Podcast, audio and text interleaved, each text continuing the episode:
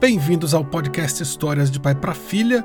Eu não sei vocês, mas eu adoro histórias que têm bichos e que são meio que fábulas.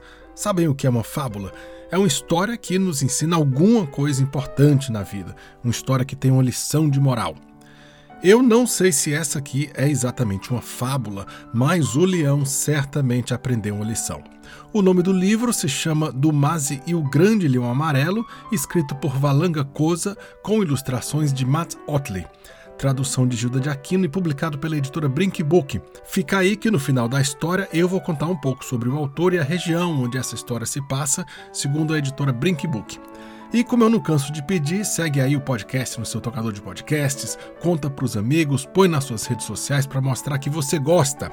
Tem também o canal de youtube.com/barra histórias de pai para filha e para falar comigo é melhor pelo Instagram. Eu sou Pablo UCH.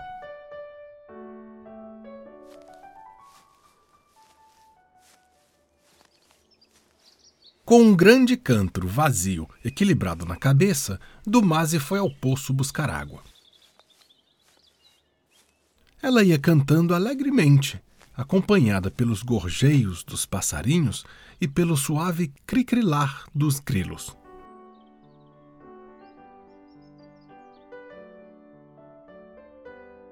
De repente, ouviu-se um grito atrás de uma moita.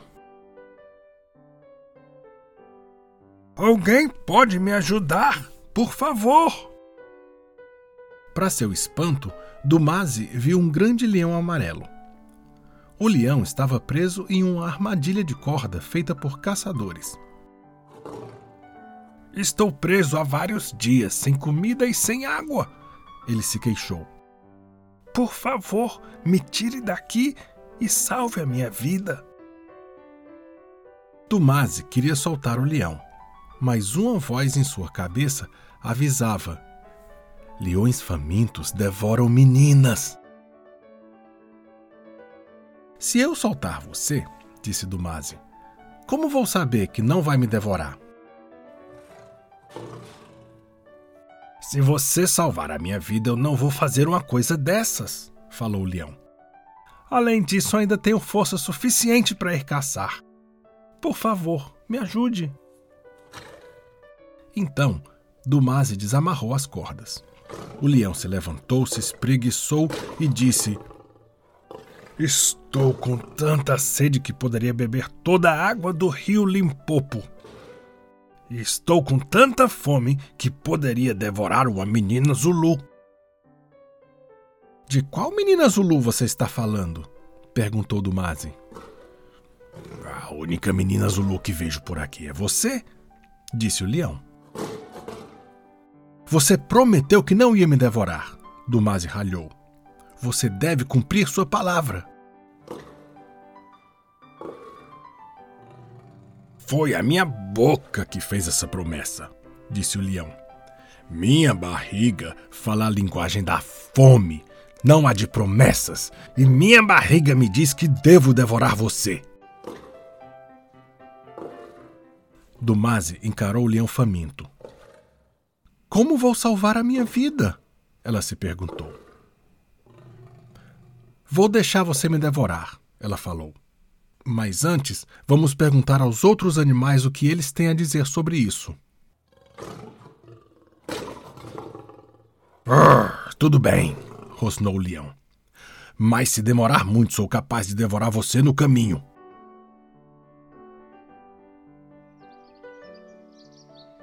Logo, Dumase e o leão encontraram uma girafa.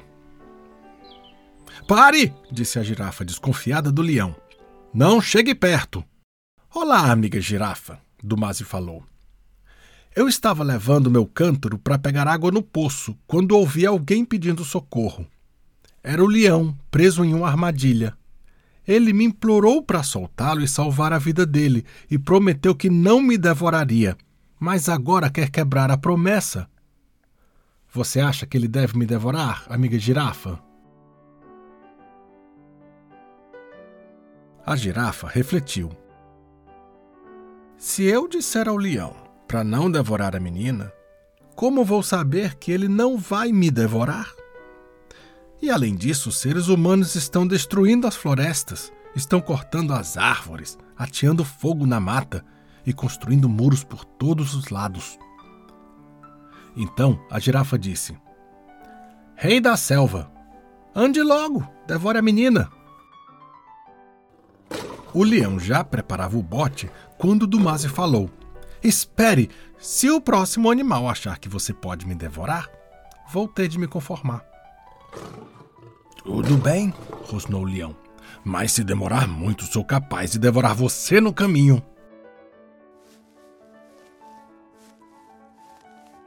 Logo, Dumas e o leão encontraram um elefante. Olá, amigo elefante. Eu estava levando meu cântaro para pegar água no poço quando ouvi alguém pedindo socorro. Era o leão preso em uma armadilha. Ele me implorou para soltá-lo e salvar a vida dele e prometeu que não me devoraria. Mas agora quer quebrar a promessa. Você acha que ele deve me devorar, amigo elefante? O elefante refletiu.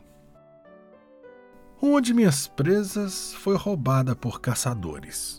E os caçadores são humanos. Os seres humanos estão caçando minha manada e acabando com as florestas. Então o elefante falou: Rei da selva, vá em frente e devore a menina.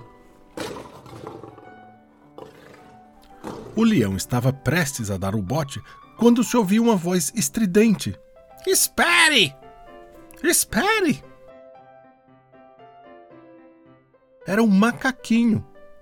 Ele encarou o leão e riu. Não acredito que você, o rei da selva, foi apanhado em uma armadilha de cordas. Que ridículo! Cordas! Vou contar para os outros animais e eles vão rir de você. Seu macaquinho atrevido, nada de ficar espalhando essas mentiras sobre mim. Era uma armadilha muito forte, rugiu o leão. Então por que você não me mostra, para eu poder contar a verdade? sugeriu o macaco. Tudo bem, disse o leão. Enquanto levava o macaco até a armadilha, pensou consigo mesmo. Oh, depois de devorar a menina, talvez eu devore o macaco também. O macaco olhou para o monte de cordas no chão. Ai, você ficou preso nesse emaranhadozinho de cordas? É uma armadilha muito forte. O leão rugiu novamente. É mesmo? duvidou o macaco. Fique no meio das cordas para me mostrar como ela é forte.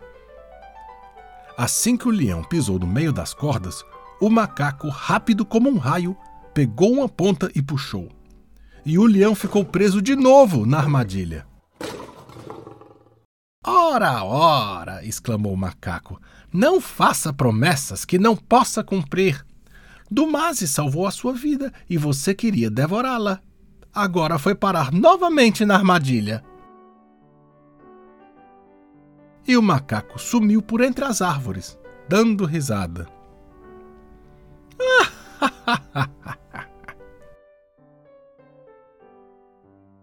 Finalmente, Dumase encheu seu cântaro de água e seguiu para casa. No caminho, porém, não pôde deixar de sentir pena do leão. No meio da noite, ela pegou sua calimba e voltou até onde ele estava aproximou-se dele, tocou uma música suave e o grande leão amarelo caiu num sono muito, muito profundo. Dumase chegou ainda mais perto do animal adormecido e desamarrou as cordas da armadilha. De manhã, o leão acordou com o barulho do estouro de uma manada de búfalos vindo em sua direção. Ele ia ser esmagado. Mas, para seu espanto, descobriu que estava livre e fugiu bem a tempo. Daquele dia em diante, o leão cumpriu suas promessas e nunca mais se esqueceu de deixar os macacos espertos e as meninas Zulus em paz.